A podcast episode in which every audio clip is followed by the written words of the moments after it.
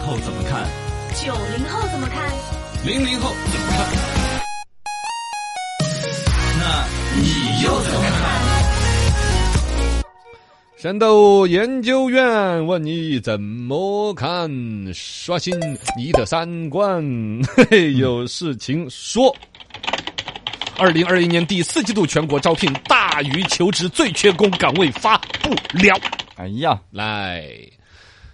这个关于这个求职找工作，应该说是一年四季都是一个话题。这儿对放上春节之后呢，又是一个高峰，黄因金为本时段嗯身也算是黄金时段，也算是都抢得头的。 因为过了年了嘛，好多事儿都说的是，比如说下半年本来想要换工作的，下半年本来有不如意的，任何工作上的事情都可以用一句话“过了年再年说”再说能够解决。哦现在年本人已经过过了，了那你怎么做？结账的时候找了嗯工作的怎么找，单位的人招聘的怎么样，这对边出来的数据其实是这个时间点。其中说到一个话题，是一个老掉牙的，我突然想起来，拿在我们不同年代的人面前讨论讨论，就是招聘大于求职，其实也就是最缺工的单位嘛。嗯最缺工的一百个职业发布里边，前十个的，其实说起来我们都很身边很普通，对那么很少正式的按照自己的年龄去聊这个事儿。比如说，你会去做这个岗位吗？你身边的同龄人有做这个岗位吗哎？他在做这个岗位，你们是怎么去看待的？可能反过来能够来聊出为什么这些人缺工嘛。嗯，大家可最以缺工的一百个职业发布，其中排在前十的是：第一，营销员儿嗯啊；第二，餐饮服务员儿；第三，商品营业员嗯儿；然后车工、家政服务员、保安员、包装工、客户服务管理员、保洁员、快递员，位列最缺工职业的前十位。哦，刷新一下。其实这个事情一说，根本就不算是新闻了，人人都知道，可能这些地方是是最难招的是。是为什么意外会啊难招？我们每一代人自己对应着说一说呢？嗯零零后像这十个工作岗位，你们会主动对去选择吗？现在你们零零后是最找工作的一代了，嗯嗯，会吗？几乎不会不会主都动不去会找，哈，嗯被动去找到同龄人有了吗？嗯，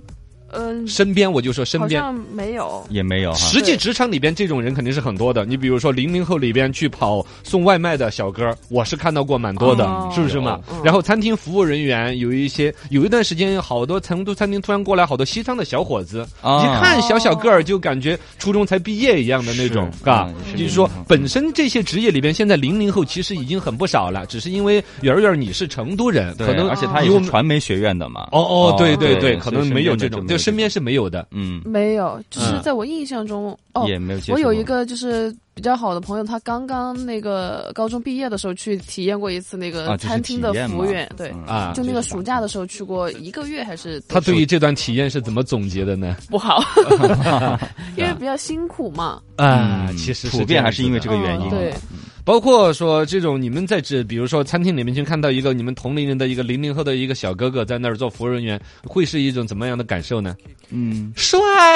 好像对，看这个年龄是没心没肺的，只要长得帅，什么都鼓也掌不。考虑以后哈， 嗯，对对对对，就这样，就也没有特别的感受，就是觉得嗯，哦，就是因为自己身边没有嘛，嗯但是你看到的话，其实也没有什么其他啊异样的那种什么会有，他就只是一个职业属性出现在自己面前，对对对嗯而不是朋友啊、同学啊那种会有一个自己切身的感受，说嗯我跟他之间发生关联，嗯，对对，就还好啊，还真是还真但是让他们选择的时候，还真不会选择这些呃，事对，业不，会主动去选择。嗯来刷新一下我们的三 观，那你会选吗？我们九零后，嗯，慢慢看到的这些职业虽然很缺哈，啊，但是总结下来就不会选，还是不会选。嗯，九零后的话，九零后，我跟你讲，这里边有一个岗位是陆续会选的，嗯营销员。呃，营销员其实是一个很宽泛的一个概念，他上可以上到，比如说卖火箭、卖飞机，啊对跟推销下到什么推销一个电池啊、嗯哦洗衣粉儿啦、他这些都算营销员。其实说整个以现在商品充分竞争，任何一个行业都有无数的同款的产品的时候，销售人员的口才呀、销售能力，建立一个和客户的连接，这个对嗯岗位是需要的。对这里边我为什么说九零后会慢慢，零零后不会选？为什么？因为营销员主要面对的心理的压力，比如说陌生拜嗯访、打人家的电话，甚至说难听点，感觉像求人家办事儿啦。啊对那人家给白眼儿的时候，对不起，我你比如说你就想你你有人到你们公司门口来推销东西的时候，你给人家那个。态度那个哈白脸儿，对啊对不嗯起，对我不要，对不起，对我不要，不要，不要，不要，看都不看传单的那种，然后实际上是有呃很大的心理承受能力有有那那的那种你在路上就是卖那种擦鞋的那个，啊这种就很多。每次我看，我说不好意思，我不用，我不用。对呀、呀就说，他还没有说清。清楚是什么时候，对我都对开始对摆手对了。对对对对对对对而且他每次就感觉就说，哎，我帮你擦一下，我帮你擦一下。我说不不不，不用了，不用了。啊，还有那种就是你边走路边抓着你的腿给你擦，嗯就要给哦你对对展示效果。当然，对这里边也有他们本身可能洗脑培训里边就说的是嗯你要拉下脸来，只要跟他弄上一个，他就不好意思，就要买嗯。然后概率里边十个人有九个人脸皮厚扛得住，有一个脸皮薄的他就买了就。行了嗯啊。嗯对对对，他们打这概个率有有就有行或营销话术在里边，但是说嗯营销员，我为什么说跟你们九零后越来越接近呢？比如说，最终生活的压力，对结婚生子要钱，原来在职场上面可能还有一个以以以自己体感受啊、尊严了什么为主的，嗯突然开始要钱了之后，会对于销售方面的工作会会妥协，而且确实随着职场自己的成长经历，也会意识到了说好像那也没什么。嗯真正人家需要这个产品的人，反而到处找不到，对甚至在那儿跪着的说：“谁帮我擦一下鞋 呀？”是对对，求着要这个产品的人，确实也找不到啊，嗯是，吧而且也看到他们挣钱了嘛，而且去哎一个挣了钱了，而且确实有时候你卖了一个一个东西给一个需要的人之后，人家那个人跟你做终生的朋友，说太感谢了。哦是当时要是没有你把那个什么什么给我，我们厂子可能就救不活了对，我们这个解决方案可能就更差了，我老婆可能就生气了。嗯，对对对对，是吧然后现在是面对压力的一代就嘛，是对于营销员这个岗位，当然他的挣钱可能是你们确实能够更快的理理解和接受他的原因。二一个就是嗯各对于每一个工作岗位它本身的价值啊，社会的那种就是该有的尊重啊，可能理解会更立体一点。嗯，挣钱嘛，就是不不不丢脸的，对对，啊，哪儿哪儿都是。那其他的一些岗位里边，就包装工啊、客户服务管理员、保洁员，嗯就保洁员里边还不是一样的，也有人家工资很高的，很高的，嘎嗯对，包括快递家员政服可务能员也是啊，家政服务也也有很高的工资很高，的嘎，嗯像月嫂那一类的那种走法，对是吧对对嗯对对，嗯，刷新一下我们的三观。这些岗位里边，我们八零后其实也是主力军的。八零嗯后现在是所有缺不缺公务的都是主力军， 嘎，